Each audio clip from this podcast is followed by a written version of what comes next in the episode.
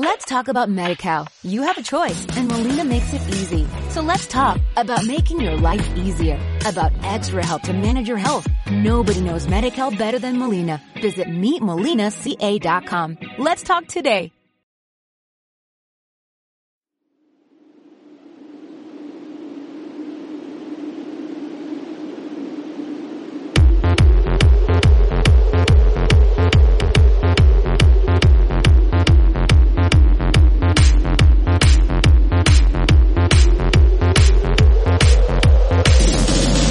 Bienvenidas, bienvenidos a la nueva temporada del podcast de Amigatronics.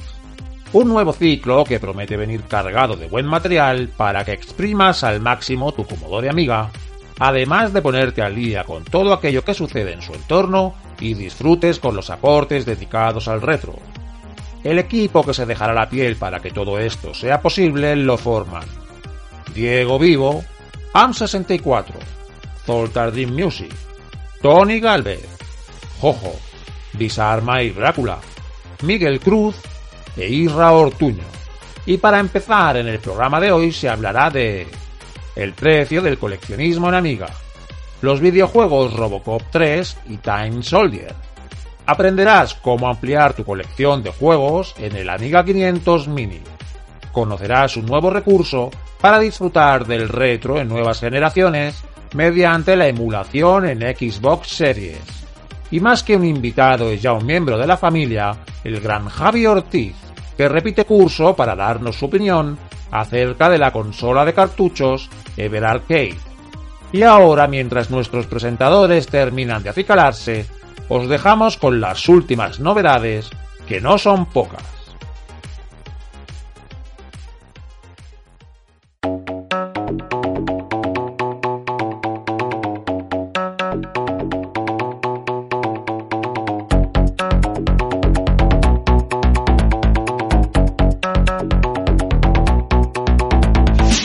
Arcade Game Selector 2 lanzado. 2200 juegos completos para el Amiga 500 Mini. El entusiasta de Amiga Paul Vince ha lanzado un paquete de juegos muy fácil de usar con más de 10 GB de diversión para descargar para nuestro A500 Mini. Juega los mejores títulos de Commodore Amiga con facilidad y revive los años dorados de los 80 y 90 en tu pantalla. D-Base versión 1.0 para Morphos. Es un sistema de base de datos programable y relacional con interfaz gráfica de usuario para Amiga y otros sistemas. Es de código abierto y distribuido bajo los términos de la licencia pública general GNU y que ha sido programado por Stephen Goodman. Agonman Original Soundtrack. Aunque el juego aún no está terminado, sí lo está la fabulosa banda sonora compuesta por Zoltar Dream Music.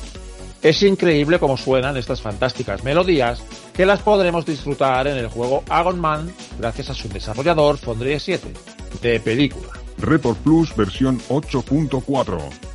Es una utilidad de sistema que permite realizar informes de errores, edición de la memoria respaldada por batería tipo A3000 a 4000, edición de los registros de identificación del fabricante y del producto, visualización de archivos IFF, RIFF, procesamiento por lotes de archivos de símbolos y un convertidor ASCII. Radio Parallax. Es una estación de radio por internet con música original o remezclada de juegos de la buena época de sistemas como Commodore 64, Amiga, NES, Super NES, Sega Mega Drive, PlayStation, etc. Radio Abbott, la caída de la Amiga. Vídeo lanzado a principios de agosto en el que su autor, Ravi Abbott, nos habla sobre el colapso de Amiga Computer y lo que estaba en los planes futuros de Commodore UK. También nos habla del periodo en que ESCOM y Gateway 2000 eran dueños de Amiga Computer. Griswiz versión 4. Es una tarjeta que le permite leer y escribir sus disques antiguos desde su computadora, PC, Linux, Mac. Este dispositivo USB le permite conectar una disquetera antigua a su computadora moderna para leer y escribir disquetes desde cualquier sistema con disqueteras estándar Sugar como las que tenían el Amiga, Atari, Amstrad, ZX Spectrum, PC y demás. Cracker, un nuevo clon de Frogger para Commodore Amiga. Es el nuevo lanzamiento de Brian Grayer y Brad Grayer para Commodore Amiga y es un clon bastante mejorado del recordado Frogger. Evita ser aplastado por los autos o ahogado en el río para alcanzar tu destino. Novedades de Aquabiz. Es un juego de estrategia programado por Ace Code con cinemáticas espectaculares. El juego se presentará oficialmente al público el 16 de octubre en el Amiga 37 y permitirá jugar en red, que será lo ideal, pero también sin ella, aunque será menos divertido. Space Cadet Pinball para Amiga OS 4.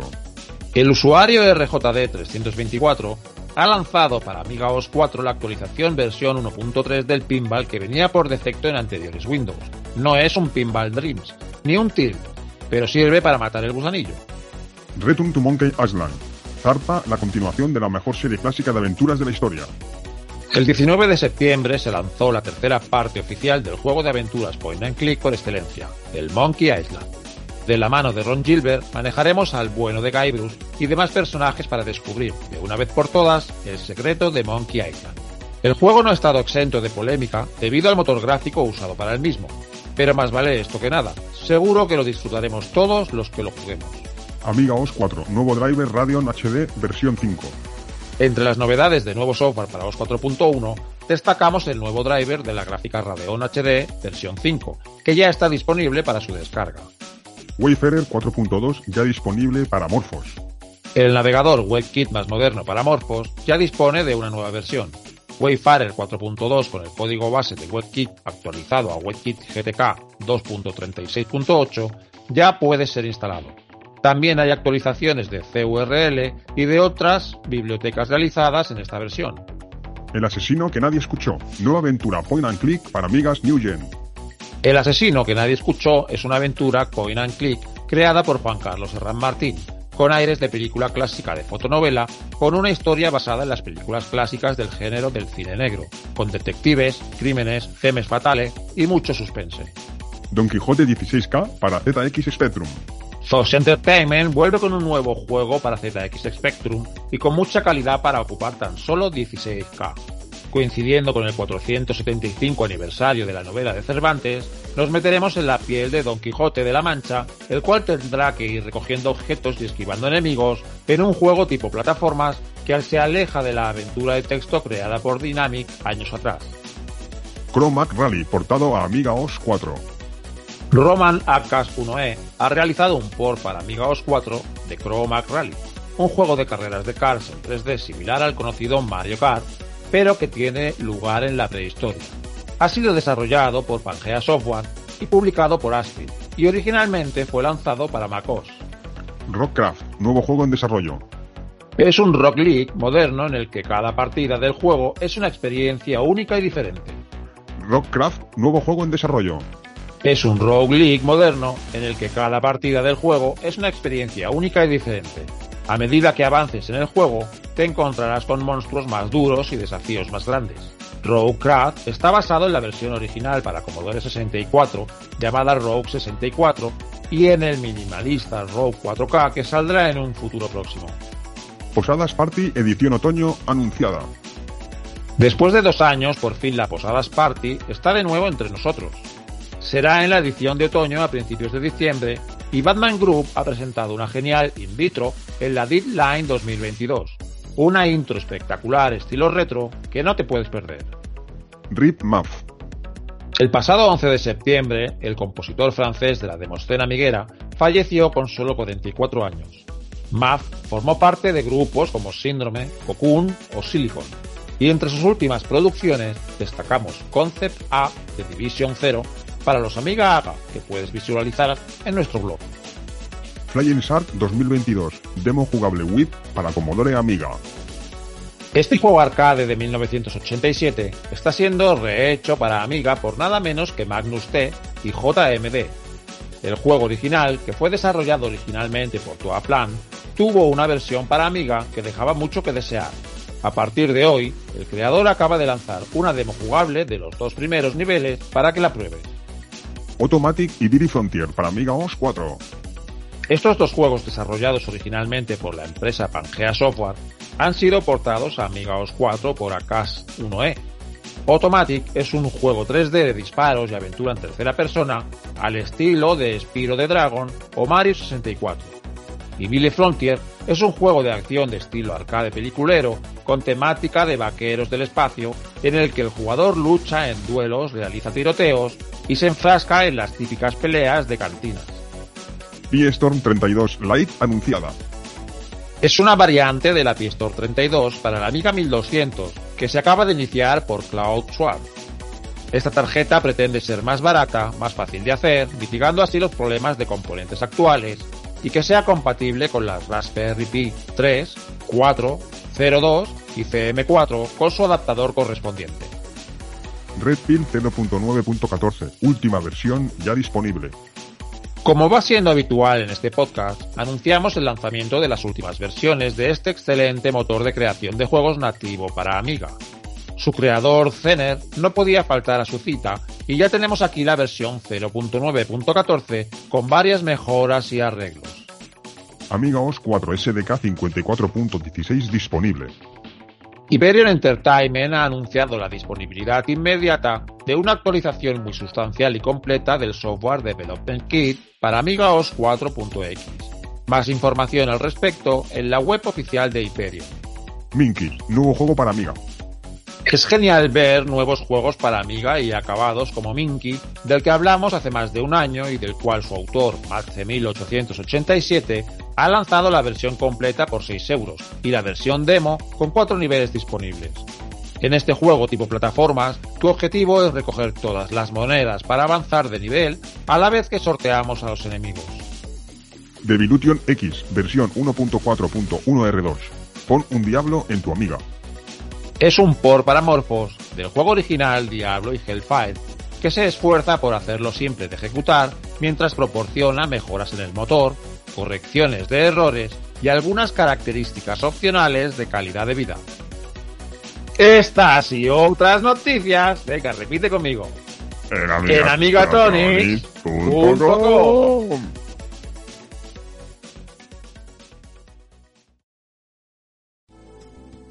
¿Qué pasa, Amigatrónicos? Bienvenidos a la sexta temporada del podcast de Amigatronic.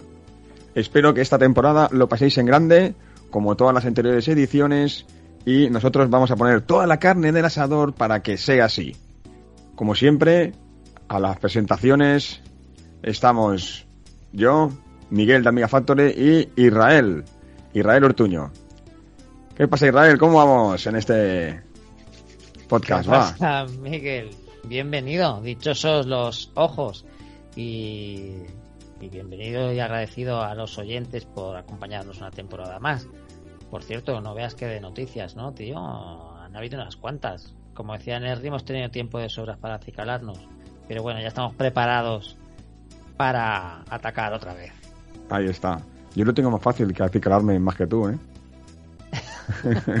Como tengo poco pelo, yo me acicalo en un momento. Please, plus. Anda que no.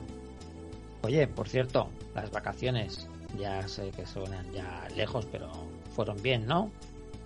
Personalmente, yo muy bien, la verdad. No me puedo quejar. Siempre cortas, es lo malo. Y más si eres autónomo. ¿Y tú? Ya te digo. No, yo no soy autónomo. bien, bien, la verdad es que bien. Siempre vienen bien las vacaciones. Pero bueno, no nos daremos cuenta y estaremos ya mismo pensando en la de Navidad. Pero bueno, mientras tanto, vamos a darle un poquillo de, de caña a todo esto, ¿no? Estamos de, de enhorabuena porque se reincorpora AM64 esta temporada y va a ser el primero en aparecer en el programa, en la sección, en las secciones de hoy. Nada más y nada menos que nos va a hablar del precio del coleccionismo en Amiga, un tema Hmm. ¿Lo he dicho Hmm. bien? Sí, creo que sí. Bueno, pues vamos a escucharlo si te parece porque Es un tema... pinta interesante. Ahí está. Bueno, a ver qué nos explica, ¿no? Venga, pues bienvenido a AM64. Estamos muy felices de tenerte de nuevo con nosotros y adelante con ello.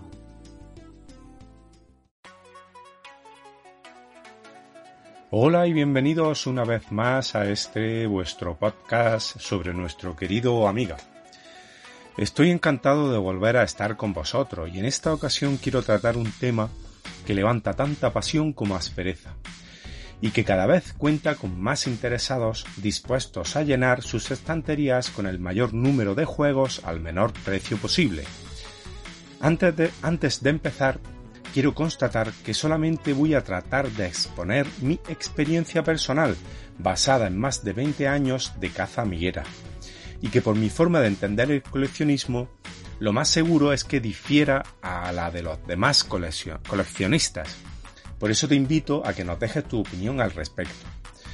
Coleccionar en formato magnético lleva implícito que en un alto porcentaje de los casos haya errores de lectura o que dependiendo de dónde haya estado almacenado el juego llegue a dañar el cabezal de la disquetera por la acumulación de polvo y humedad en el propio disco.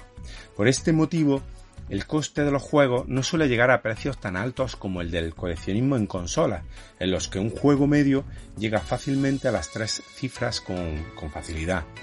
Sin embargo, existe un factor que encarece este soporte con respecto al cartucho el pirateo, que en la época hizo estragos y provocó que se vendieran menos unidades encareciendo notablemente las que han llegado hasta nuestros días.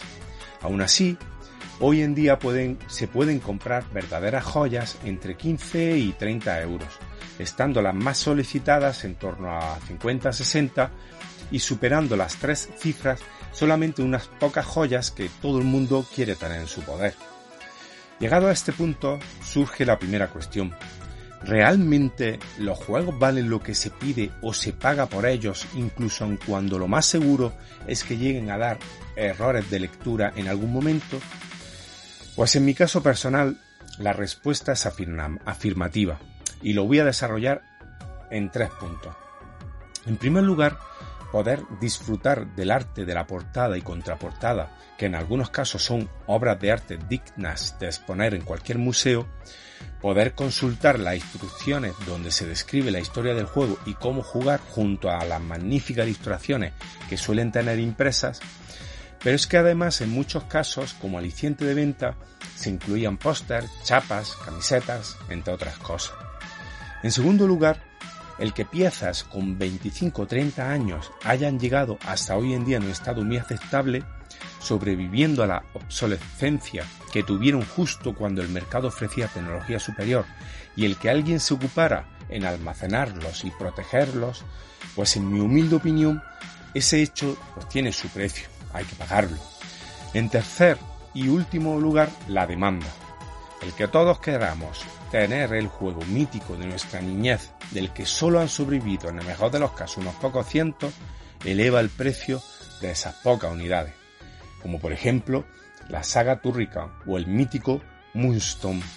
Este motivo, junto a la necesidad imperiosa de poseer el juego de nuestra adolescencia, que tanto nos hizo vibrar y disfrutar, hace que estemos dispuestos a pagar más de lo que nuestra lógica nos, aconsejaría hacer. Con lo, expuesto no pretendo justificar el cómo está actualmente el mercado de coleccionismo, sino dar a entender el por qué en mi caso me compensa haber pagado por, por los juegos que tengo. Desde los 15 euros de un sensible soccer hasta los 100 de un Shadows of the Beast. Paralelamente a la demanda, y a la calidad de programación que el juego pueda tener, hay otros factores que encarecen los juegos, factores muy específicos de cada coleccionista y que se pueden dar en unos pocos o muchos casos. En mi experiencia me he topado con coleccionistas que solo adquieren ediciones de uno u otro país, o incluso quienes quieren tener todas las copias editadas de cada país de un mismo título. Por ejemplo, Sé de un caso que tiene todos los Monkey Island 1 de todos los países donde se puso a la venta. Esta cuestión implica que los compradores de un país tengan que repartir los títulos que han sobrevivido con los coleccionistas de otras nacionalidades, por lo que eso aumenta exponencialmente la demanda y por lo tanto implícitamente el precio. En mi caso particular, del 100% de mi colección, yo tengo aproximadamente unos 800 juegos, pues del 100% el 30% son ediciones españolas y el resto pues son ediciones extranjeras de otros países. Casi todas son PAL UK, con algún título alemán, americano, francés, pero básicamente el 70%, casi el 70, un 68% es PAL UK. Esto es porque las ediciones españolas, además de ser más difíciles de encontrar, y sobre todo encontrarlas en buen estado, solían tener un peor empaque con respecto a la de las demás ediciones europeas, un empaque más pobre, que daba la sensación de, ser más mm, de menor calidad. En consolas, eh, este tipo de completismo eh, no es demasiado común, aunque gracias a la plataforma de compra de venta, como eBay, como Vinted o Wallapop, cada día se da con más, con más frecuencia. En consolas se suele ver otra tendencia que es completar el 100% del catálogo editado de una consola en concreto. Hay consolas que cuentan en su catálogo pues, de 500 a 1000 juegos. Y si se empezó pronto, es posible lograr coleccionar todos los títulos de esa, de esa consola. De hecho, si se busca en YouTube o en Google, aparecen esos coleccionistas adinerados que disponen del full set de una o varias consolas.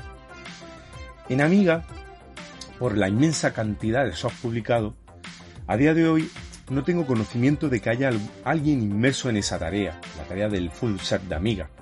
Yo desde luego no tengo ese interés, entre otras cosas porque más del 50% del gigantesco catálogo de Amiga pues es de muy escasa calidad, junto al espacio que eso me ocuparía y por supuesto a la inversión económica que ello requeriría.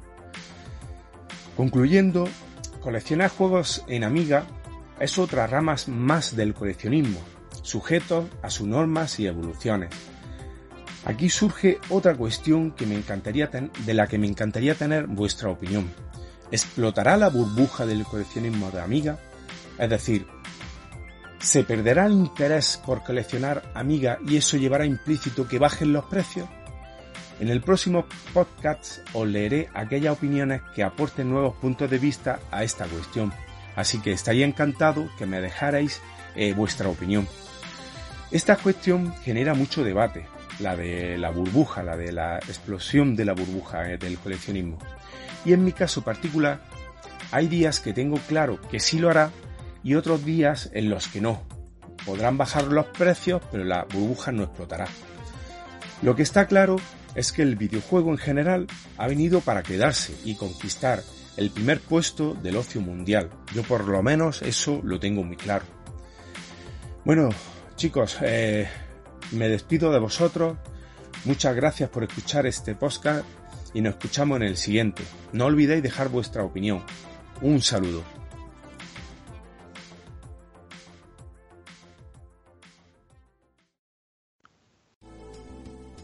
Pues después de la sección tan interesante que hemos tenido de AM64, ahora pasamos a la siguiente, que es una de juegos eh, llevada a cabo por Diego de Amigamers, que nos va a hablar en este caso de un juego que todos conocemos, Robocop 3.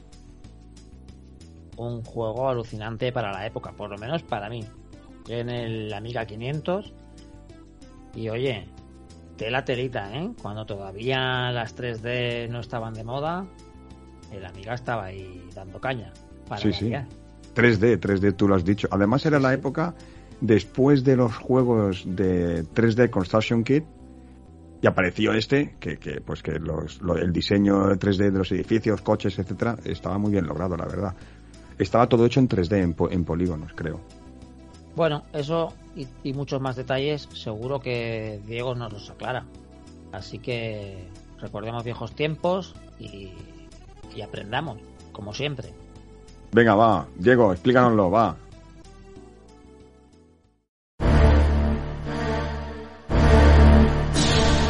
¿Qué pasa, chavales? El juego que os traigo hoy es uno de esos títulos que aunque no se vendió tan bien como se esperaba, no se le puede negar que fue un proyecto muy ambicioso y en cierto modo adelantado a su tiempo. Me refiero a Robocop 3, este título pertenecía a Ocean Software, la cual también había adquirido los derechos de las dos primeras entregas de la trilogía. Esta empresa, como ya sabéis, fue la que descubrió el filón de las licencias de películas, series de televisión y deportistas. Al final de su trayectoria, más de la mitad de su catálogo se había realizado bajo contratos de licencia. Para este programa, Ocean quería dar el salto a las tres dimensiones y para ello contrató a una empresa que había demostrado sus habilidades en este campo. sobre todo en el ámbito de los simuladores de vuelo. Se trataba de Digital Image Design. Puede que el nombre os suene de otros juegos como Epic o Tactical Fight Experiment. Antes de Robocop 3 ya habían trabajado para Ocean creando el simulador F-29 Retaliator.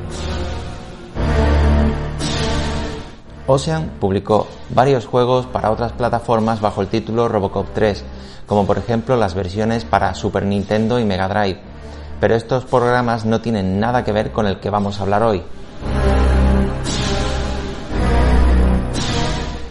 A día de hoy, si vemos la película y la comparamos con el juego, no tardaremos en apreciar que el parecido entre ambas es prácticamente anecdótico. Esto se debe a que el juego se diseñó mucho antes de que la película estuviera acabada, es decir, trabajaron sobre un guion y unas pocas imágenes de referencia, que posteriormente fueron alteradas infinidad de veces por el director de la película, Fred Decker. Parte de la culpa también recae sobre Orion Pictures y los graves problemas financieros que estaba padeciendo en ese momento. Finalmente la película llegó a los cines en abril del 93, pero para entonces el juego ya llevaba en el mercado casi 5 meses. Robocop 3 salió a la venta en diciembre del 92 en sus versiones Amiga, Atari ST y PC. Estuvo disponible bajo tres nombres diferentes en distintas regiones llamándose Robocop 3, Robocop 3D y Robocop Redux. Al abrir su caja junto con los tres disquetes que contenían el programa, te encontrabas con un pequeño componente de hardware que se conectaba al puerto de joystick de la Amiga se trataba de un novedoso y, según Ocean, potente e infranqueable sistema de seguridad antipiratería. Pudimos ver piezas parecidas, sobre todo en software destinado a sectores profesionales, como por ejemplo en el programa orientado a televisión Scala Multimedia. La compañía británica invirtió mucho tiempo, dinero y esfuerzo en este artilugio. En la prensa especializada en videojuegos se vanagloriaban de las 50 capas de protección anticopia que poseía el susodicho invento. Incluso afirmaban que sus expertos, tras dos semanas de arduo trabajo, solo habían conseguido derribar una de dichas capas de protección. El caso es que una vez que el juego estuvo en las tiendas, a las pocas horas el grupo Fairlight ya había roto la protección anticopia. Debemos considerar que la piratería era un gran problema en aquella época, haciendo que empresas como Seinemaware se fueran al traste.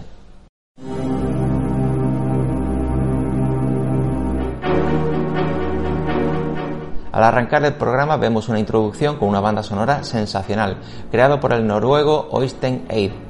Este músico y compositor hizo prácticamente de todo, no solo videojuegos, sino también cine, televisión e incluso música dance, donde fue conocido con el nombre artístico de Boom Jinx. Dicha banda sonora se ajusta como un guante al programa y ayuda a crear una atmósfera de tensión perfecta para el videojuego. El apartado gráfico es sensacional, basándose en pantallas estáticas de gran calidad, creadas principalmente por los hermanos Paul y Sean Hollywood. En la intro y entre las distintas fases dispondremos de una actualización de la historia en forma de pantallas fijas y algunas otras que mezclan dichas pantallas con sencillas animaciones 3D, lo que le otorga un aspecto que recuerda bastante al primer Alone in the Dark, en cuanto al juego lo podríamos dividir en tres entornos diferentes, los cuales se alternan para crear las distintas fases del mismo. En todas ellas el HUD estará perfectamente integrado con la estética del juego, representado por información en el panel visual de Robocop. Una curiosidad de este Robocop 3 es que se controla mediante ratón. Esto era habitual en juegos de estrategia como Populus o Lemmings y puede que suene a mala idea, para un juego de acción y conducción, pero os recuerdo que grandes juegos de Amiga como Super Hanon, Cannon Fodder o Battle Squadron usaban el ratón sin que desmereciera su jugabilidad. La primera escena que jugaremos tras la intro será una fase de conducción en primera persona, la cual nos permite alternar entre distintas vistas, tanto interiores como exteriores del vehículo, a la usanza de los simuladores de la época.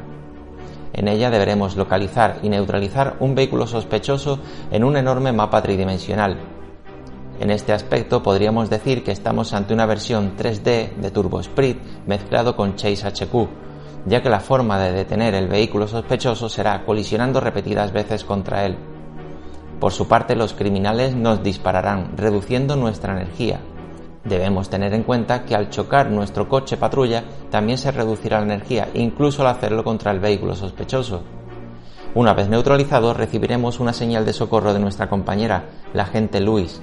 A continuación deberemos acudir a otro punto del mapa donde se iniciará la siguiente fase. Esta nueva fase es realmente espectacular pese a lo humilde de los gráficos tridimensionales.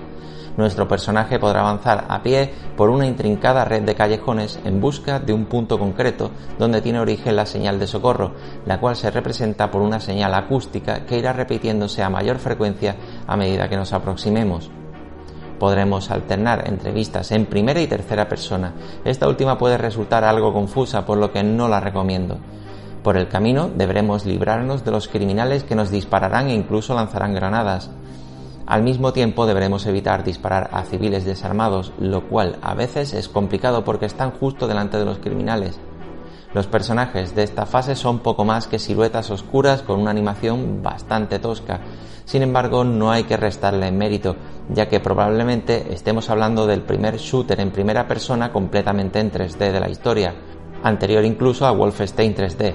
Por cierto, en el programa de ID Software los enemigos no eran tridimensionales. Las fases de conducción y disparo se irán alternando a lo largo del juego, teniendo tres de cada tipo. Ya próximos al final nos enfrentaremos a un ninja cyborg, tras lo cual pasaremos a controlar a un Robocop equipado con jetpack y un cañón en el brazo derecho. En esta fase deberemos sobrevolar lo que se supone que es Detroit, destruyendo una serie de objetivos tanto terrestres como aéreos. Como es habitual, también podremos alternar entre las vistas en primera persona y exteriores, tras esto, la historia se resolverá con un nuevo combate contra un niño cibernético y fin.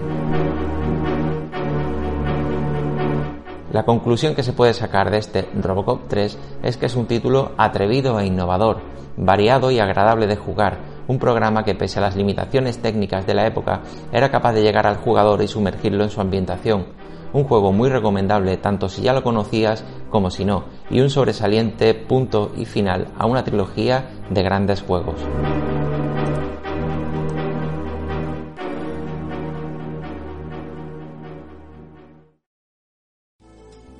Bueno, Miguel, ahora es tu turno. Eh, tocas otra vez un hardware que ya tocaste la temporada pasada, pero ampliando un poco más los conocimientos ¿no? acerca de esta máquina. ¿Qué, nos puedes aportar acerca de, de este tema? Primero de pues todo, dinos el tema. El tema es un tema de sobras por todos conocido, el Amiga 500 Mini. ¿Qué podemos aportar que no se haya aportado ya, no? Pues mira, pues eh, en breve resumen, gracias a unos varios usuarios se han hecho paquetes de juegos que es que los, te los bajas y los instalas en el Amiga 500 Mini y tienes pues un pack de pues, 2.000 juegos, 3.000, 4.000 o incluso hay packs de software que vienen con, con, el Workbench incluso preinstalado. O sea, yo lo he querido conveniente para darles una explicación aquí en el podcast. O sea, pues estará genial seguro. Yo creo que sí. Yo creo que en cuanto en cuanto lo escuche y tenga un rato, me pongo a seguir los pasos y. ¿Tú que tienes uno, jodido? Sí, yo eh, no lo quería decir, pero. bueno, pues cuando quieras, eh, te pones a tono y nos cuentas. Voy a ello. Me doy al play a mí mismo. Muy buenas a todos los amigatrónicos. Soy Amiga Factory y, como cada temporada, me voy a encargar de la sección de software del podcast, en la cual os voy a ir trayendo programas, utilidades o rarezas varias que uso o que voy descubriendo por las redes, para compartirla con todos vosotros con la intención de que os sea de ayuda. Así que, ¡vamos a ello! Este mes os voy a dar de la maquinita que está haciendo las delicias de mucha gente, tanto amigueros como no. El Amiga 500 Mini. Sí, ya sé que hice una sección la temporada anterior de esta fabulosa máquina, pero esta vez me voy a centrar en cómo añadirle más juegos o programas a este aparatejo. Como ya ha pasado un tiempo, ciertos usuarios han realizado paquetes en los que en su interior existen miles de juegos y programas. Y lo mejor de todo es que la instalación es muy sencilla en todos ellos. Vamos a comprobarlo. Además de lucir un diseño muy atractivo y ofrecer claramente calidad, el Amiga 500 Mini es sin duda una máquina que tiene potencial. Pero con solo 25 juegos integrados originales, y no siempre los mejores o los más icónicos, sería una verdadera lástima limitar su lindo ratoncito, su almohadilla ergonómica y el poder de su hardware a esta pequeña franja de la biblioteca de software de Amiga, ¿no creen? Así que veamos juntos cómo explotar realmente el A500 Mini y llevar sus límites al máximo. Primero de todos, la inserción o la introducción de juegos mediante VHD Load. Si en el menú de la Amiga 500 Mini ofrece 25 juegos residentes en la memoria, debes saber que también es posible ejecutar muchos otros juegos de Amiga a través de una simple llave USB. En dos palabras, metemos los juegos en una llave USB que insertamos en la Amiga 500 Mini y lo ejecutamos directamente desde el menú de la máquina. Simplemente y sencillamente. El único requisito es que estos juegos deben estar en formato VHD Load y comprimidos en LHA. Para comenzar hay que descargar dos archivos, a500mini.zip y a500VHD Package versión 230822.zip, ambos en internet. Este es el procedimiento que se tiene que seguir. Primero, descomprimir los dos archivos en el disco duro del PC. Tendrá así directorios alfabéticos que contienen los famosos juegos comprimidos en LHA y otro directorio llamado THE A500. Segundo, conseguir una llave USB formateada en FAT32 y si es posible que no supere los 32 GB. Tercero, copiar el directorio THA500. Cuarto, copiar los archivos LHA correspondientes a los juegos de nuestra elección en la raíz de la llave USB, lo que queremos jugar. O también podemos crear un directorio dedicado a cada uno si lo creemos conveniente.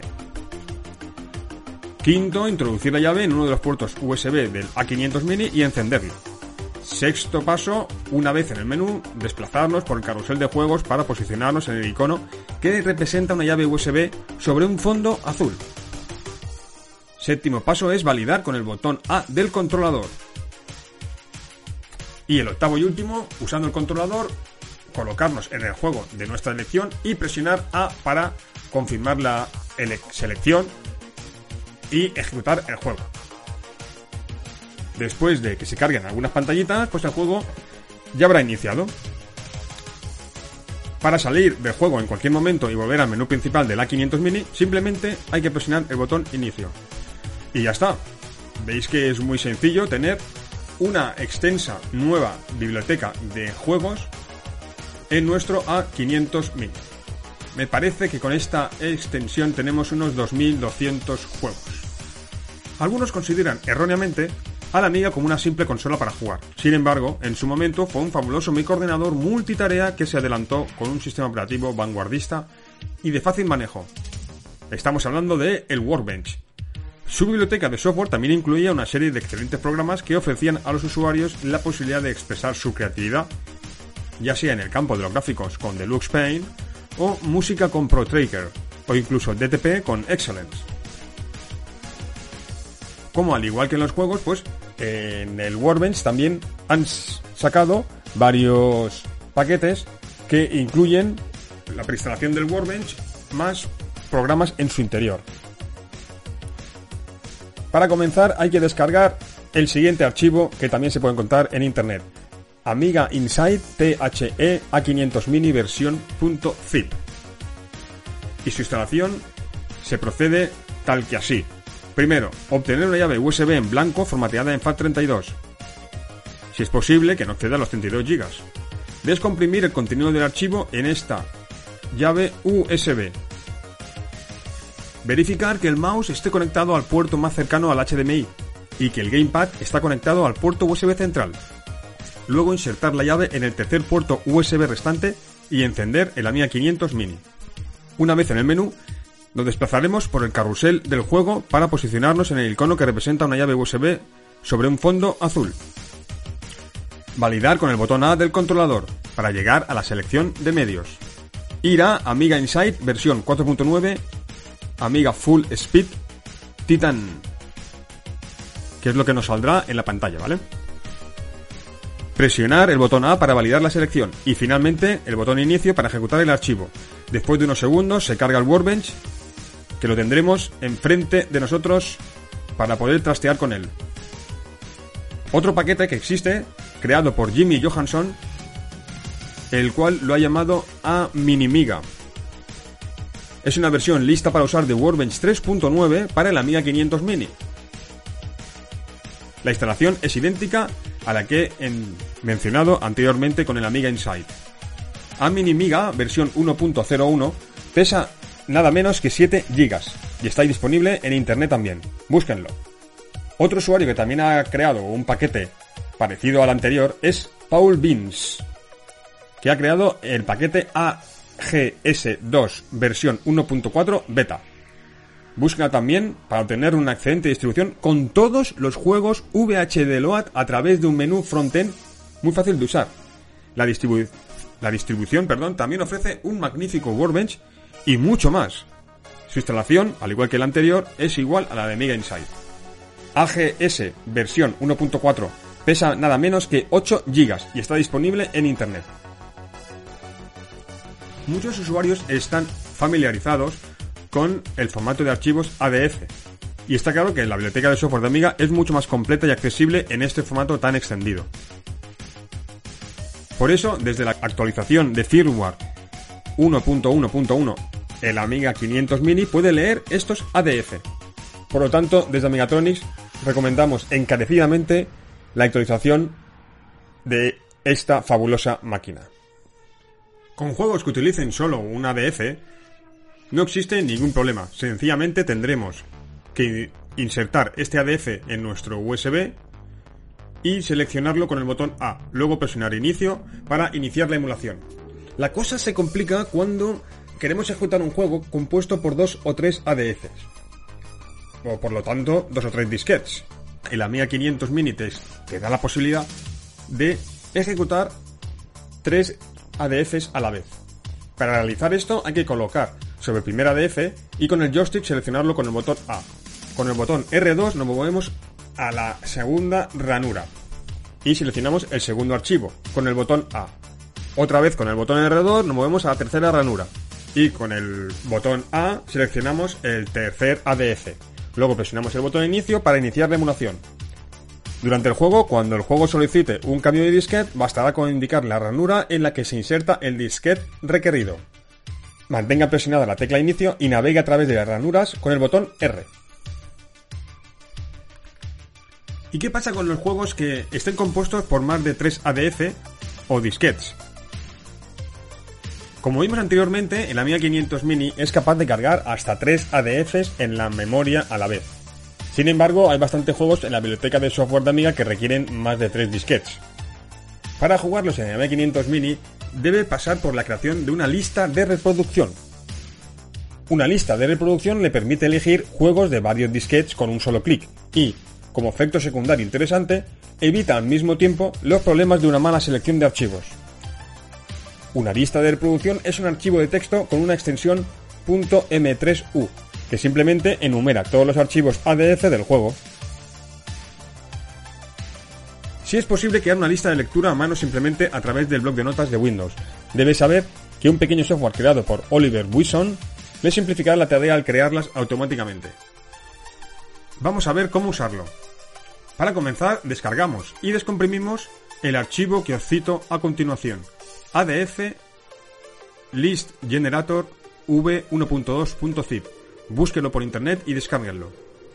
Una vez que se haya ejecutado este pequeño software, hay que realizar los siguientes pasos. Primero, indicar la ruta de la llave USB en la que se almacenan los ADF que queremos ejecutar, haciendo clic en buscar.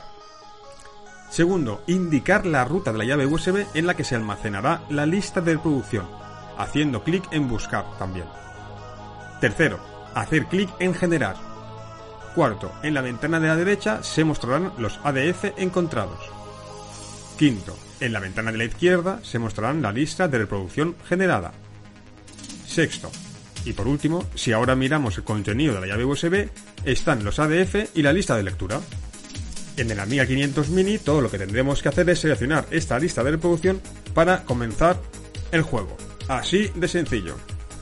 Y para acabar, como colofón final de, de esta sección, no estaría mal recordar a los oyentes que existe una mejora estética que permite crear un mini disquete que encaja en la ranura ficticia del A500 Mini, para que dé la sensación de que tenga un disquete insertado. Este modelo 3D ha sido creado por Steve McGar, Retroman IE, y el usuario que tenga una impresora 3D se la puede fabricar él mismo gracias al modelo en formato STL que está disponible en la página de Retroman IE. También puede adquirirlo desde esa misma página si no dispone de impresora 3D. Y aquí se acaba la sección de hoy. ¡Re Dios! Me ha quedado larga, sí. Pero es que quería explicar muy bien todo lo que he encontrado en internet relacionado con esta pequeña maravilla. Todos sabíamos que cuando salió el Amiga 500 Mini, en poco tiempo iban a salir formas de agregar más juegos a su reducida biblioteca por defecto. Pero es que han tardado muy poco, de verdad. Y además, eh, que han salido, como habéis podido comprobar, bastantes paquetes y de diferentes configuraciones. Eh, yo me he quedado sorprendido. Así que espero que con este tutorial os lancéis a añadir más juegos y programas a vuestro Amiga 500 Mini. ¡Hasta el próximo mes, amigatrónicos! Y en la siguiente sección, Tony y Jojo nos van a hablar. Ay, espera, espera, espera, espera. Perdona que te interrumpa, pero. Ah, Ole tú, ole tú. Me ha gustado mucho tu sección, tenía que decirte. hombre, eh, por supuesto. Ya estás Y no es perdiendo porque el tiempo. tú estés aquí, evidentemente me gustan todas las, sec- las secciones de los compis. Pero he de decir que la tuya eh, la tengo que apuntar y seguir paso a paso. Es muy interesante, es muy interesante. Muy, muy interesante. Pues vamos a. Después de ese inciso, correcto, vamos a presentar la segunda sección de juegos presentada por Tony Jojo. Ese par de dos que me encanta cómo hacen las secciones. Contando su opinión totalmente. Nos van a hablar de qué juego, señor Irra. Time Soldier. Time Soldier, Soldado del Tiempo. Pues sí. Eh, O algo así. entre tú y yo, un poco churrete de juego. ¿No? Algo churrete, bueno. ¿No? Pero en esa época, un cuadrado. Había gente que había jugado con cuadrados moviéndose, ¿eh? Bueno, eso sí, también. No, sí, sí, es verdad. Un poco, un poco truñito el juego, sí. La Los música muy estridente. Los habían mejores, sí. Bueno, seguro que entre, entre el conocimiento que tienen y los análogos que son, pasamos un buen rato descubriendo los pros y los contras de este juego con, Yo con quiero dos escuchar. artistas. Que, que tengo ganas de escuchar cómo, cómo critica eh, Tony los gráficos, porque ya verá cómo le mete caña. Venga, pues vamos a escucharlos. Vamos a ello. Hola a todos, aquí estamos de vuelta, vuestro amigo Tony Galvez y eh, también Jojo073. Hola Jojo. Hola, buenas, ¿qué tal a todos? Una nueva temporada aquí comentando jueguecillos de amiga. Sí, esta vez os traemos un jueguecillo más bien mediocre, eh, un poco ahí hecho ahí por los pelos. eh, se titula Time Soldier, que en realidad el juego original se llama Time Soldiers, pero en este caso le han quitado la S. es un, un juego que originalmente salió en 1987 por la empresa SNK, desarrollado por eh, Alpha Denshi. Es un juego, eh, shooter vertical, muy parecido a, al Comando y este tipo de juegos, ¿no? El Ikari Warriors y todo eso. Y yo creo que yo creo que era un aprovechamiento de- del motor del Ikari Warrior, Sí. creo. Y, y eso, y, y em, se aprovecharon de eso y dijeron, venga, vamos a hacer un jueguecillo de esto del tiempo. ¿Qué puede salir mal, no? ¿Qué ¿Qué puede puede salir salir mal? mal si metemos en la misma portada un soldado romano, un ninja, un dragón, un tanque, un Júpiter y una nave espacial? ¿Qué puede salir mal? ¿Qué puede salir mal? Lo, lo tienes todo. potaje ahí de, Claro, lo tienes todo. de cosas temporales. No, nada más faltaba el Doc- Doctor Who ahí, vamos. Y Marty McFly.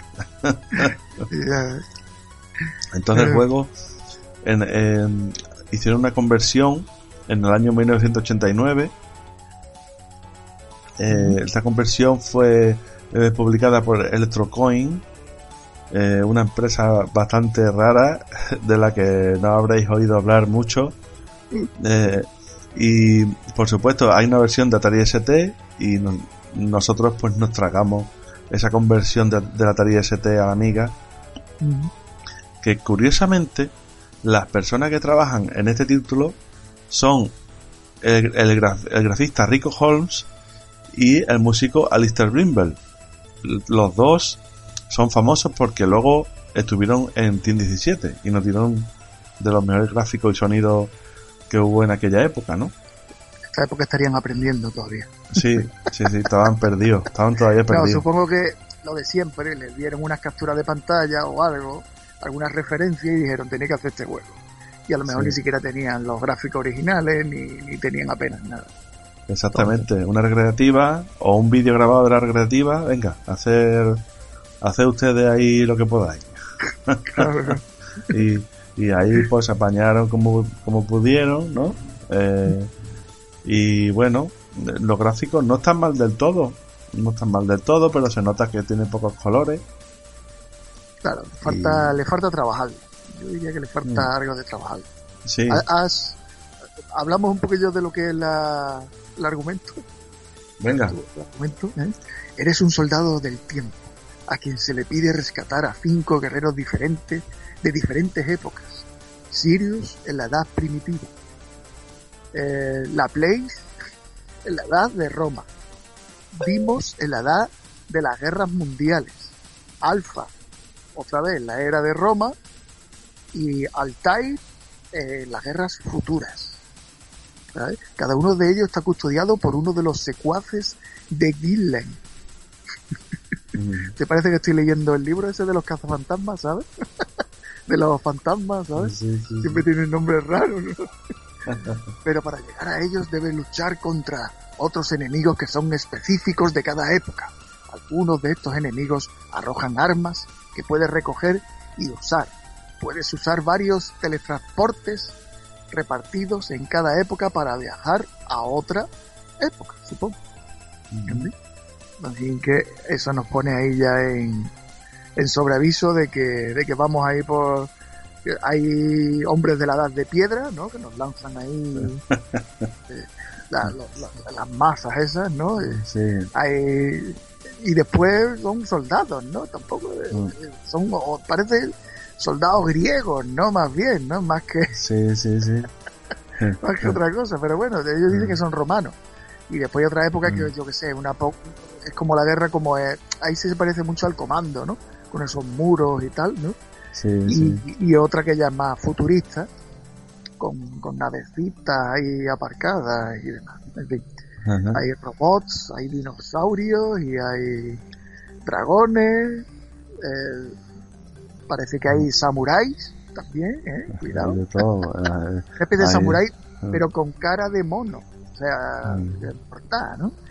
Y, y bueno, hay incluso que vamos por ahí chapoteando por el agua, con más o menos buena buena gráfica o no. Y, y nada, hay, enemi- hay enemigos que son tanques y demás, en fin. Los enemigos son Sí. de bastante tamaño, ¿eh? Sí, y hay robots gigantes también, un robot gigante por ahí. Sí, sí, hay un- una especie de robot. Bueno, también hay uno que es una especie de, de, de vaca, ¿no? De, de soldado con, con pezuña, eh, eh, cabeza de, vaca, casco, Mm. tiene cuernos, pero los cuernos para abajo. y una bola de pincho. Fin, es algo, algo estrambótico, pero bueno. Flipante, flipante. Lo que, lo que te molesta a la vista realmente son esos ladrillos, ¿no? Sin Sí. ningún tipo de perspectiva, ¿sabes? Que se repiten hasta el infinito y más allá. Digamos, esos, esos tiles de ladrillo Sí. extraños. Eh, no tiene Lo más- Los gráficos no tienen mucho contraste.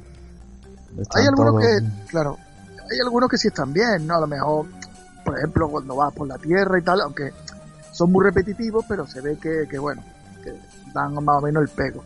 Incluso el agua, el agua tiene así una textura que podría ser parecía como a, a, a, a las telarañas de Alien, ¿no? Estas cosas de Alien, ¿no? Sí, sí, sí. Eh, incluso, ¿no? Pero claro, es agua porque se ve como la orilla y tal, ¿no? Y, Eso es.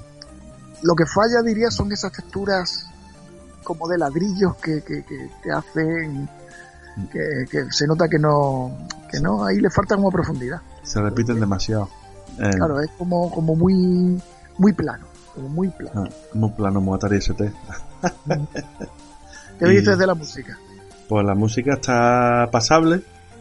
Si no fuera eh, por, si no fuera porque eh, podemos elegir entre música Debes o elegir. efectos sonoros. debes elegir Ay. música o efectos sonoros, incluso tiene una voz digitalizada, ¿no? Cuando terminan, ¿no? La fase. Sí, una voz que, vamos, da susto. Te da el, el sustón ahí. hay que ver, Pero hay que ver, hay que ver. Y la lo- verdad era putada eso de o música o efectos especiales. Sí, y luego en el Atari ST tiene las dos cosas a la vez. Y dice, ¿por qué nos tenemos Y que comer nosotros eso? Y en la Master System también.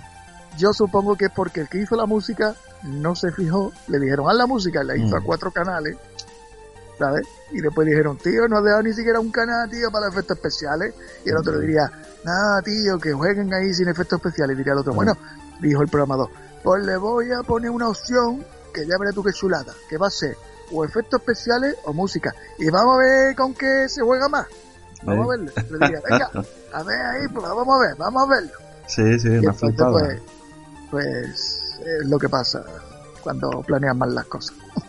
Exacto, exacto. Esto es un poco cutre. Y luego la jugabilidad, bueno, los enemigos vienen un poco pegados todos, ¿no? Eh, la De máquina avalanche. vienen más... Las máquinas están mejor estructurados los enemigos y tal, y aquí pues vienen más pegados, más... Todo más, más apelotonado. En fin, eso es un poco rollo eh, lo que tiene, ¿no? Pero bueno, eh, digamos que el juego eh, es un poco truña, truño, un poco truño. Eh, el- dicen que incluso peor que la versión de Commodore 64. Que eso ya sí que La tiene, sí que tiene, Commodore 64 ahí hay dureza, ahí hay eh, dureza, ¿eh? Pero bueno, sí, no es de lo que- peor que se ha visto en Commodore 64, pero sí hay dureza. eh, Sí, sí, sí. que el juego mm, prefiero, prefiero jugar al Ikari Warriors, la verdad. Mm, Sí, el Ikari Warrior la verdad que está, está bastante más currado. Supongo que del Ikari- Warrior los tíos jugaron, jugaron más que a este. El Ikari Warrior era una máquina que en su época sí estuvo en los zonas recreativos. Este Time Soldier no recuerdo haberlo visto en, en los recreativos yo. Entonces, pero el Ikari Ujú. Warrior sí. Además, el Ikari Sí. Warrior se podía jugar a dos jugadores. es. No sé si en este en la máquina recreativa se podrá jugar a dos jugadores. Sí, Sí, pues en Amiga no. Amiga un jugador. Mm. Entonces, pues bueno, eh, no sé, no sé, esos ninjas colorados con esos gorros de... ¿Cómo se llama eso que llevan los catalanes? las, gorros... las chilaba, ¿cómo es? Chilaba. No, ¿cómo hace una sílaba que lleva un catalán, tío? No, hombre, Es que llevan un gorro, un gorro una gorrito, chapela. gorrito- ¿Chapela? No, son los vascos. Los llevan vascos. como un, un gorrito rojo, así como de Papá Noel, pero medio caído, ¿no? Así. Ah, eso. Eso llevan los ninjas de, de- del Time Soldier. Son, son payeses. Ah, vale, Que vale. hacen cava, hacen cava. Mira que decir la chilaba, la madre que me parió. Que también estoy. Todos estos nombres raros así de, de Sí, trapos y de gorros y eso. Sí, los gorros. Sí. Bueno, pues, pues ya te digo. Eh, recomendación, recomendamos este juego. Hombre, si te gusta mucho, si eres muy fan de los viajes en el tiempo, Mm, si eres muy fan de los juegos de SNK, mm. pues yo qué sé, tío. No sé, no sé. A lo Sí, mejor, a lo no sé, dedícale un tiempo. Mm. dedícale un tiempo. El scroll no lo veo tan malo, ¿no? No, el juego, el juego se mueve bien. Tiene una, una suavidad mm, bastante buena. Eh, nada más que un poco, un poco ca- caótico, ¿no? Porque todos, saben todos los enemigos muy apelotonados y tal. Eh, pero el, el juego no se mueve mal. Eh, peca en otras cosas, ¿no? Eh, el muñeco se mueve demasiado rápido. Claro. Tu personaje, quiero Eh, decir, se mueve demasiado rápido, es un poco, un poco trambótico. Eh, pero bueno, lo puedes probar y a lo mejor disfrutar un rato, ¿sabes? Eh, en eso sí le Claro, gana, no va a ser, no va a ser el comando ni va a ser el Ikari Warrior. en eso le gana al Atari ST y le gana en velocidad Pero claro, lo que le gana en velocidad también se vuelve el juego más incontrolable. Porque no tuvieron en cuenta, parece que no tuvieron en cuenta que el juego va más rápido, pero también es, Se vuelve incontrolable. Claro, tienes que ralentizar un poco, tienes que hacer que el personaje se mueva más despacio, hombre, que esto va como no, va, muy, va demasiado Bueno, yo rápido. creo que como le metieron le metieron a saco disparos de los enemigos, Mm. pues ya dijeron, vamos a meter un poco más de velocidad. Se nota que, que el juego lo, lo ajustaron para TDST. Y luego para Amiga, pues está ahí, pues como sale, como, como quedó, pues ya está, ahí lo tienes. Pero yo me pregunto una cosa a todo esto. ¿Por qué los, los, los hombres de la edad de las cavernas, eh, los primitivos, por qué llevan chanclas, tío, en este juego? Es que yo es que no me lo comprendo. Es que eso es lo que no tiene ningún sentido en este juego. Sí, Ya me, ya me lo explicará el guionista. Ya me lo explicará el guionista. Lo de las chanclas. ya hablaremos con el japonés a ver qué dice. Bueno, esto no, no lo hicieron japoneses. No, no, me refiero a la, la versión original, claro. Bueno, a lo mejor el original, yo supongo que los originales, eh, los muñecos originales de la edad de, de piedra no llevarían chanclas. ¿A Ah. quién se le ocurre hacer un enemigo final de verde con el fondo verde? Claro. Digamos, porque este, el enemigo, el que, el que hablábamos que era una especie de vaca con los cuernos para abajo y una, y una bola con pincho que daba vuelta, Ah, tío, pinta el muñeco de verde y el fondo de verde. tío. Entonces, no, no, no, no mola, no mola. Sí, pero bueno, Sí. el efecto, después sí, sí está guay porque el efecto, por ejemplo, de la bola, ¿sabes? De dar vueltas con, con los eslabones y tal, sí. ah, está, Está bien, está O sea, bien. Sí. Sabía que aquí había gente que todavía no había aprendido al 100%, pero que más adelante harían cosas Ah, ajá. Sí. Bueno, bueno, pues, pues nada, ya hemos, hemos llegado al tope del tiempo y, Muy bien. y eso pues, pues nada, hasta la próxima, hasta el próximo programa y que estéis bien. Gracias por, por estar por aquí. A pasarlo bien, señores, y a disfrutar mucho con los juegos de amiga. Adiós. Adiós.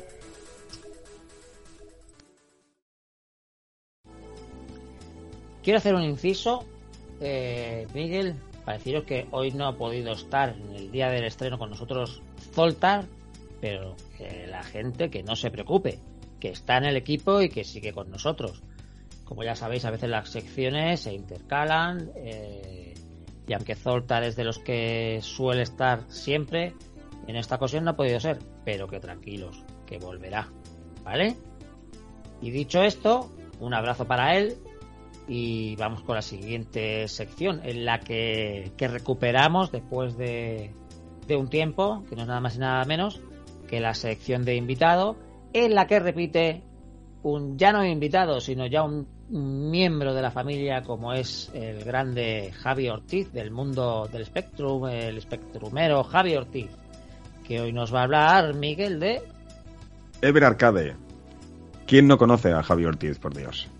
¿Y quién no conoce la Ever Arcade? Seguramente mucha gente. Pero, ¿tienes idea de qué va? Ever Arcade es un emulador. Es una consola de cartuchos. Ah, sí.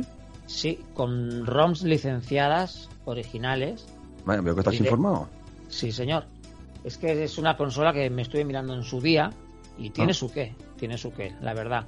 Es- Evidentemente, bueno, no es la máquina original, pero con cartuchos y son licencias que pagas que son originales, ¿sabes? Y, y bueno, ahora a gustos los colores, pero a mí personalmente es un invento que, que me atrae. Vamos a escuchar al maestro, que desde aquí agradecerle su colaboración y mandarle también un fuerte abrazo. Venga Javi, cuando quieras. Javi, ilumínanos.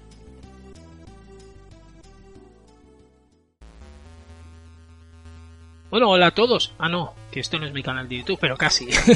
no, hombre, no.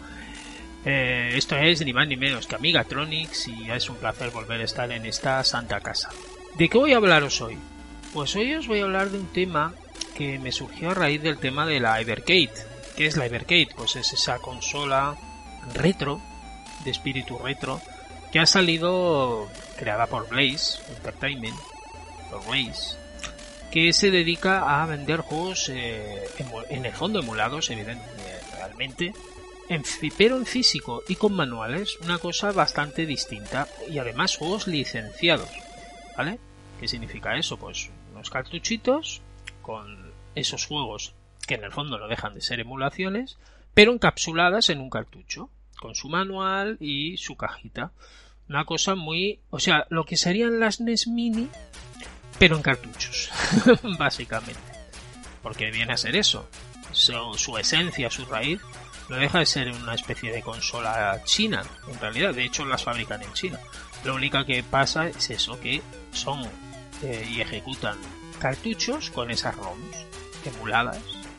Aunque, bueno, se van a abrir a más cosas, porque eh, dentro de nada va a salir el primer juego nativo nativo eh, que es un juego indie Cathedral si no me equivoco que está para, para Linux y todo eso y de forma nativa eh, correrá en esta consola ¿por qué os digo toda esta historia? Pues porque algo que me pasó en un directo que hice de Vercade es que había gente que no entiende el concepto de Vercade, ¿no? Y te dicen, bueno, pero para eso ya tengo una consola china. Las típicas consolas chinas que tanto sacan amigos que conocemos, tu Huller, un saludo desde aquí. Y bueno, eh, sí, no les falta razón, a ver, es el mismo espíritu, ¿no? En cierta forma, pero con la salvedad de pues, en cartucho, eh, manual, manual, físico y, y, juegos licenciados. O sea, los autores reciben un algo, ¿vale? Esa es la gran diferencia con una consola china metida ROMs y no lo entendían el concepto y no les gustaba o decían yo para eso una consola china. Pero ¿sabes qué pasa? Que cuando llegas a cierta edad, como es mi caso, y el de muchos de los que estaréis escuchando, el tiempo es muy valioso y cada vez tenemos menos. Eso es así. Entonces, eh, yo llegué a ese punto que yo el tema de las ROM sets y TOSEX, como que ya eh, a ver, al principio de la emulación todos nos pillamos rápidamente el, el TOSEC de Spectrum, el ROMset de Mami, ah, todas estas historias, ¿vale? se podía medio entender porque era la novedad, veníamos la tal y cual. Pero bueno, al final siempre te quedabas con tu máquina madre. En mi caso fue el Spectrum y sí que tengo el TOSEC, ¿vale? TOSEC de más de 10.000 juegos que no voy a jugar, obviamente. Jugaré unos cuantos, pero todos es imposible. No tengo vida suficiente para jugar. Pero llega ese punto, llega a ese punto ahora, y llega a ese punto de que no me interesan las TOSEX, ni las ROMsets, ni todo eso. Y las consolas chinas tienen su gracia, pero llega el punto que, te das cuenta de que la idea de Verkit es más chula. ¿Por qué? Porque eh, al ser un cartucho físico con su manual, su historia, que incita al coleccionismo. Son listos, estos cabritos, poniendo números a los cartuchos. ¿Qué pasa? Que cuando lo ves en la estantería, lo estás viendo, te incita a probarlo, te incita a jugarlo. Y yo reconozco que que me limiten el tiempo, que me limiten la cantidad de juegos, me es hasta útil, en serio. O sea, eh, eh, que tenga un cartucho con 7 juegos, voy a probar los 7. En cambio, cuando me llega el TOSEC de una consola, no voy a jugar los 700 juegos. Es más, casi siempre te bloquea tanto juego y al final acabas jugando a los de siempre o a los archiconocidos. Con lo cual, el concepto de Verkade, el concepto de que me limiten en esto y que realmente eh, tenga las ganas de probar los juegos porque los tengo en físico, que sí, que es una emulación, pero, pero es, es un cartucho, es un algo, un algo tangible, pues es una idea que me, me atrae más, me atrae más. Ya el tema de los ROMs, de los 2X se me ha hecho pues espeso y la verdad es que yo estoy seguro que la gente que se mete cientos de juegos de todas las consolas en sus consolas chinas al final acabarán jugando a los de siempre, al Super Mario, eh, New, eh, al Mario Bros. de al Sonic de Mega Drive, al Steve Forrest de Mega Drive, etcétera, etcétera, etcétera, Entonces al final dices, ¿para qué meter tanto en, en esa tarjeta SD para no ponerlo nunca? Entonces, he ahí la diferencia, ¿no? El concepto de, de una consola con cartucho físico que tiene aquello que te incita a probar todo y, de en serio estoy conociendo algunos juegos de, consolas que emulan la Everkit como la NES y todo eso que no conocía gracias a eso a que mm, una cantidad de juegos limitados con su manual, su cartucho y sus historias.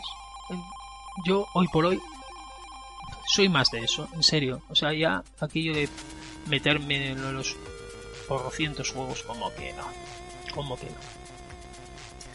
Y así lo veo. No sé si os pasa a vosotros, que, que también os va bien que os limiten que en ese sentido, que os pongan una cantidad de juegos que se os incite a probarlos no sé si os pasa.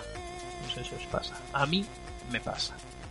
Y, y también me pasa y me miro hacia atrás y veo cuando el Spectrum yo llegué a tener más de 100 cintas grabadas. Una cantidad de juegos brutal, porque eran a 12 juegos por cinta, imaginad. Pero es que luego jugabas a dos o tres a lo sumo. Y te los grababas por si acaso. Por si acaso. Pero con 47 años, como es el caso, yo ya, por si acaso, ya no. ¿Sabéis? O sea, por eso ya lo he aplicado al tema de Tosex, Romsets y otras hierbas, que sería un poquito el título de, la, de la sección de hoy, ¿no?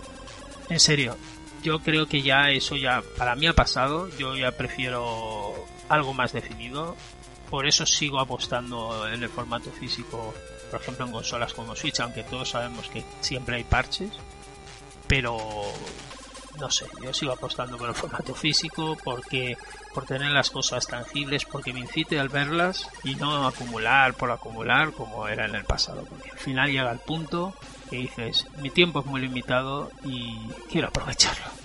En fin, eh, hasta aquí termina esta sección, que bueno, es peculiar, es un poco del videojuego en general, pero tenía ganas de comentarlo con vosotros. Lo dicho, gracias a los amigos de Amigatronics y nos vemos en el siguiente programa. Venga, un abrazo, chao.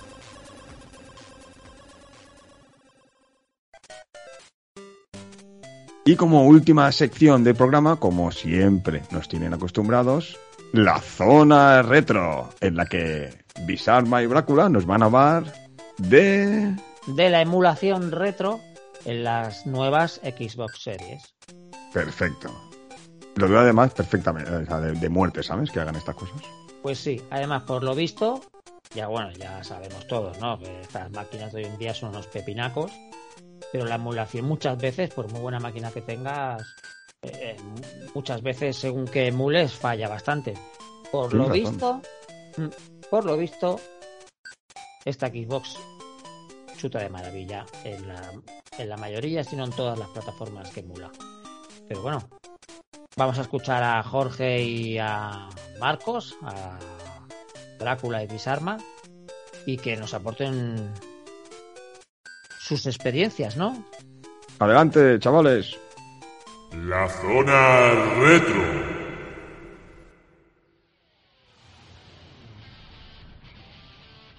¿Qué tal, amigatrónicos? Bienvenidos a una nueva temporada aquí Zona retro, ¿qué tal Jorge? ¿Qué tal Marcos? ¿Qué tal gente? La zona retro vuelve más retro que nunca. Más retro que nunca, efectivamente. Y vamos a, darle ya, no, no nos vamos a parar mucho más, que tenemos nuestros 10 minutillos aquí de gloria para no alargarlo. Vamos a hablar de emulación, emulación, pero emulación en la Xbox. Mm.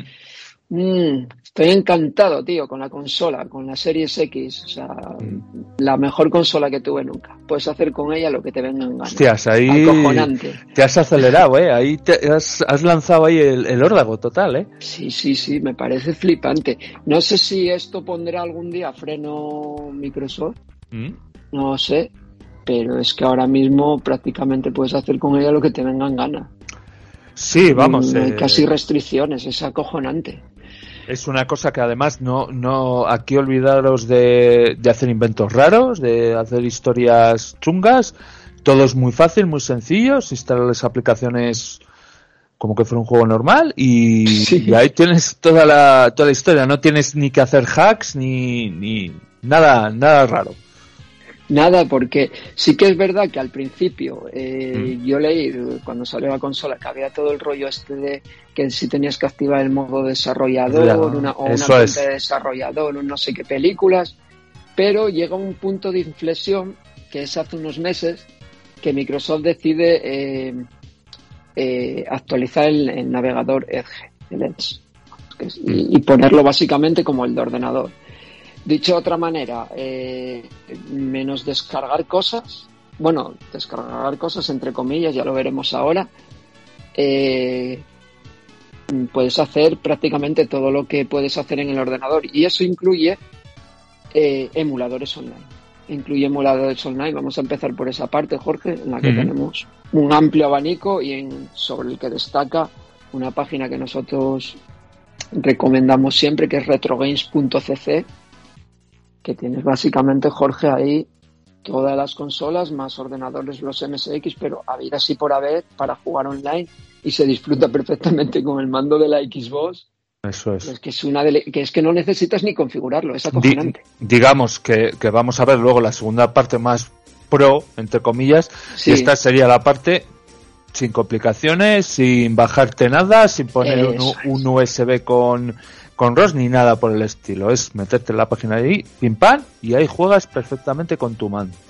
Juegas online en esta página Retro Games CC como bien has dicho, Marcos, y tienes un montón de pestañas, pues desde máquinas arcades, de NES, eh, de todo. Tienes de todo y ahí puedes, puedes echar de tus partidillas eh, online.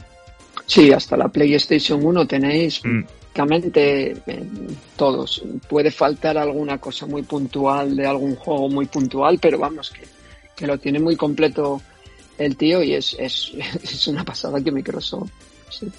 me choca mucho que permita esto estando por ahí Nintendo, el otro, el de más allá, pululando, porque bueno, Microsoft al fin y al cabo tampoco es que tenga muchos muchos juegos, aparte de los Flight Simulator y tal, digamos antiguos de, de esta generación, o sea, de lo que ya, de lo que es hasta, hasta, hasta la PlayStation. Pero joder, sí que hay Nintendo y compañía siguen sacando Konami, no sé qué, su jugo a esos, a esos packs que nos venden de, juegos Sí, porque al final ten en cuenta que, es un aliciente más para comprar la, la, la, máquina. Al final es que es que Microsoft esto le interesa como fue en su día que la gente compraba una Play 1 y va, la compro y a los 5 minutos te ibas a ponerla al chip, porque era más fácil que de Pues esto es lo mismo, o sea, este tipo de cosas yo creo ellos lo saben de sobra pero dicen bueno a mí no me, esto no me molesta para nada y hacéis lo que lo que queráis con, con, vuestra máquina y antes de pasar a la, a la parte que dice eh, Jorge Pro pues también citar un poco por encima que tenéis también toda otra serie de emuladores online aparte de retrobench.cc que van desde Lastran CPC Amiga también lo tenemos, mm.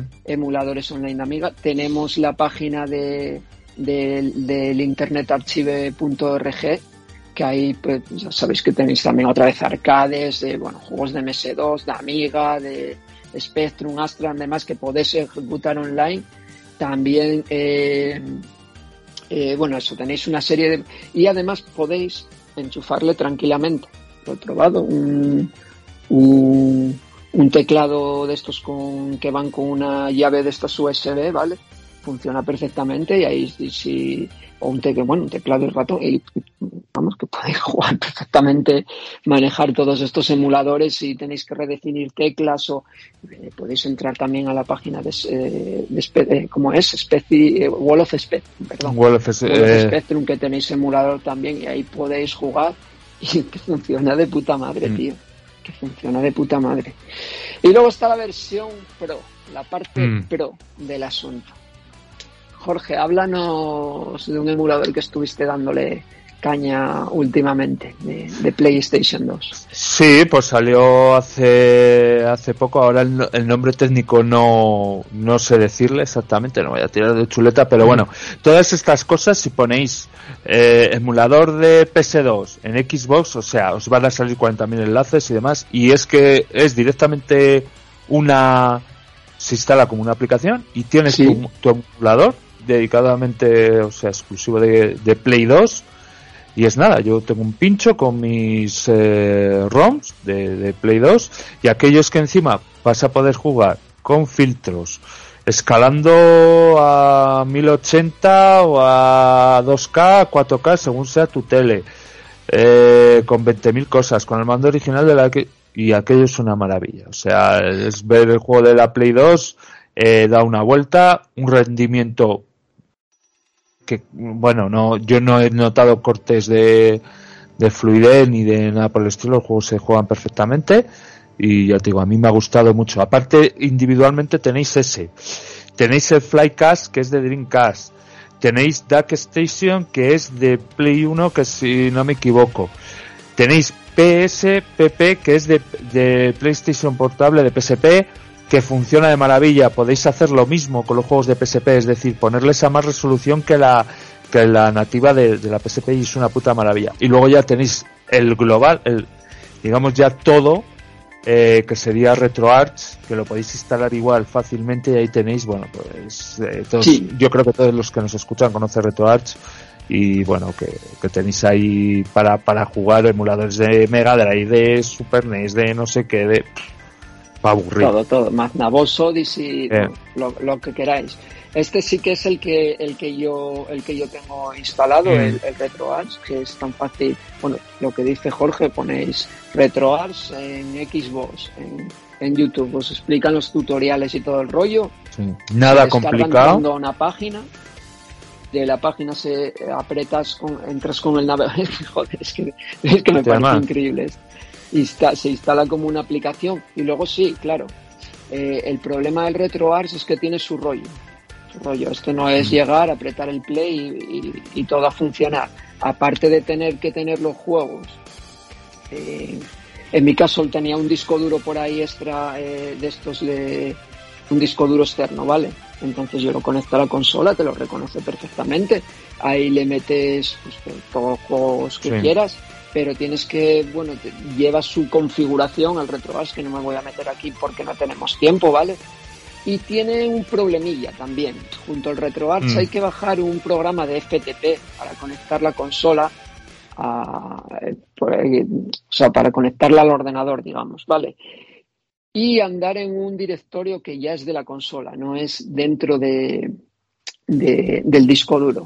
Para pasarle BIOS, que yo no sé cómo está el tema ese, ya me dirás tú ahora, en el emulador de PlayStation 2, y hay un problemilla con los juegos de Commodore y de Amiga, que los tienes que pasar a ese directorio, no los, eh, no los Ah. encuentra en el directorio de... O sea, no es que no los encuentre, si los encuentra eh, desde el disco duro externo, pero no los ejecuta.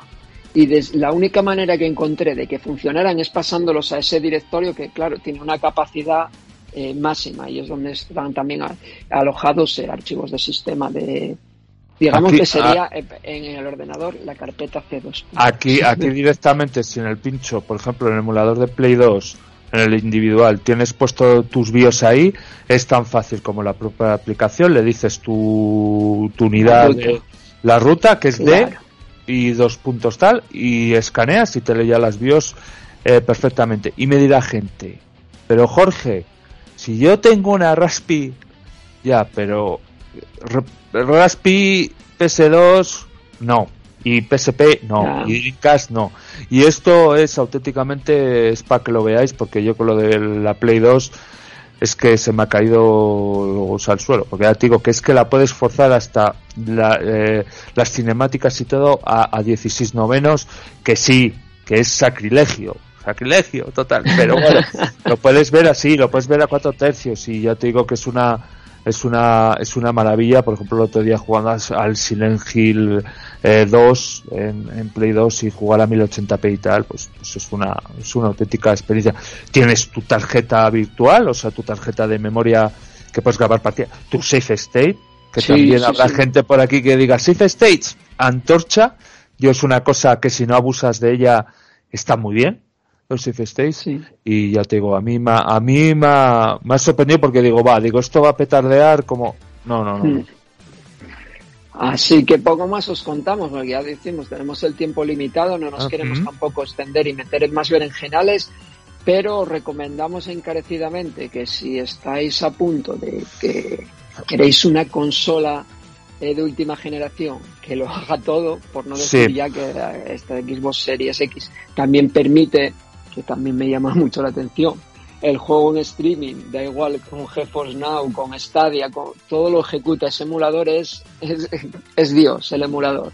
Todo lo hace el, emulador, perdón, el navegador. El navegador todo lo hace. Da igual el juego en streaming que todo. O sea, eso funciona todo de maravilla. Entonces, me, si queréis una consola que lo haga todo de última generación, está claro, la, la elección es la Xbox. Si podéis optar por la Series X, pues mejor que mejor.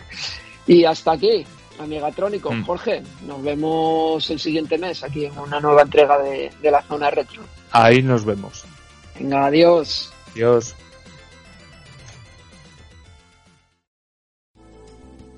Oye, tío, que, que, que estamos ya en el final, que ¿Ah, sí? llevamos ya un chorraco de, de rato de programa, pero me lo he pasado muy bien. La verdad es que te echaba de menos, echaba de menos al equipo, echaba de menos hacer el podcast, echaba de menos a los oyentes. Y, y estoy contento, tío, estoy contento de haber vuelto. ¿Tienes ganas de podcast? Tengo ganas de podcast. ¿Sí? ¿Grabamos Vamos a hacer uno. dos ya del tirón? Vamos a hacer uno cada semana. Sí, pero hoy no. Mañana. hoy no, hoy no, la verdad que no. Uf, ya eh, sería imposible ¿eh? hacer uno cada semana. Sí, la verdad es que no sé cómo hay gente que, que aún Porque tienen no, pagas, no, tienen, sí. tienen pagas. Son de estos que están pagados. hay gente que no se dedica profesionalmente igual que nosotros y lo hace cada semana. Oye, mira por ejemplo los de Amiga Wave cada domingo a las 10 Es y media de la noche hacen un directo y eso Es un directo pero lleva una preparación, ¿sabes? Lleva una preparación, te lo iba a decir yo, es verdad. No es coger el micro y ponerse a hablar ahí eh, como, como la salsa rosa y todo eso. que- No, no, coño, que tienen datos, tío. Que, que es lo que tú dices, exacto. Tienen datos y, y- ah, y, coño, y a ver, invitan a gente. Esa gente habla, esa gente también se preparará, pues, Claro. cada uno sus respectivos temas. Y luego, O sea, pues, Tienen un curro, la verdad. Ya, sí, sí. sa- ya, ya sabéis, por ejemplo, los Un saludo a los de Amiga Wave, perdona que te pise. Los dime. bueno, un saludo. Eh, También tiene el canal Tugurio Computacional. eh, lo- los compis de la zona retro son unos máquinas haciendo podcast. Eh, recordaros, no solo retro, y aparte participan en el podcast de. Retromanía. Gente que, que tiene mucha continuidad ¿no? en esto y tiene mucho mérito. Todo lo que sea aportar, Ahí está. intención del mundo, bueno es. Eso nada, es importante. Hay que aportar siempre todo lo que se pueda a la comunidad amiguera. ¿He dicho amiguera o Miguela? la, la comunidad Miguela, que un club de fans. Es la mía. Las Miguelas son tus fans, ¿no? Las Miguelas. Qué bueno. Estás tan estropeado como siempre. Bueno, pues eso, ya, ya, ya hemos terminado por hoy. Ya Tomar buena nota de todos estos temazos que, que os hemos traído este mes, que los compañeros se han currado este mes. Y el mes que viene más. Recordad, segundo viernes de cada mes, desde octubre hasta mayo. Son ocho programas la temporada. Miguel, equipo, oyentes, un abrazo a todos y hasta pronto. Un abrazo a todos, pasar un buen mes y nos vemos en el siguiente. Chao chicos.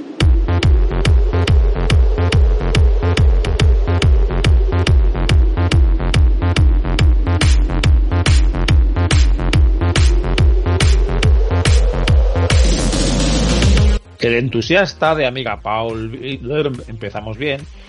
Es un sistema de base de datos programable y joder, estoy desentrenado. No estoy acostumbrado a hablar, tío, como soy poco hablador. Don Quijote de... Eh, ¿Qué coño pone? Juego original, Diablo y Hellfire, que se encu... Joder, tío, que se encula. No, no todo van a ser buenas noticias. que vamos al revés que la tele. es verdad. Cuando edites borra todo esto.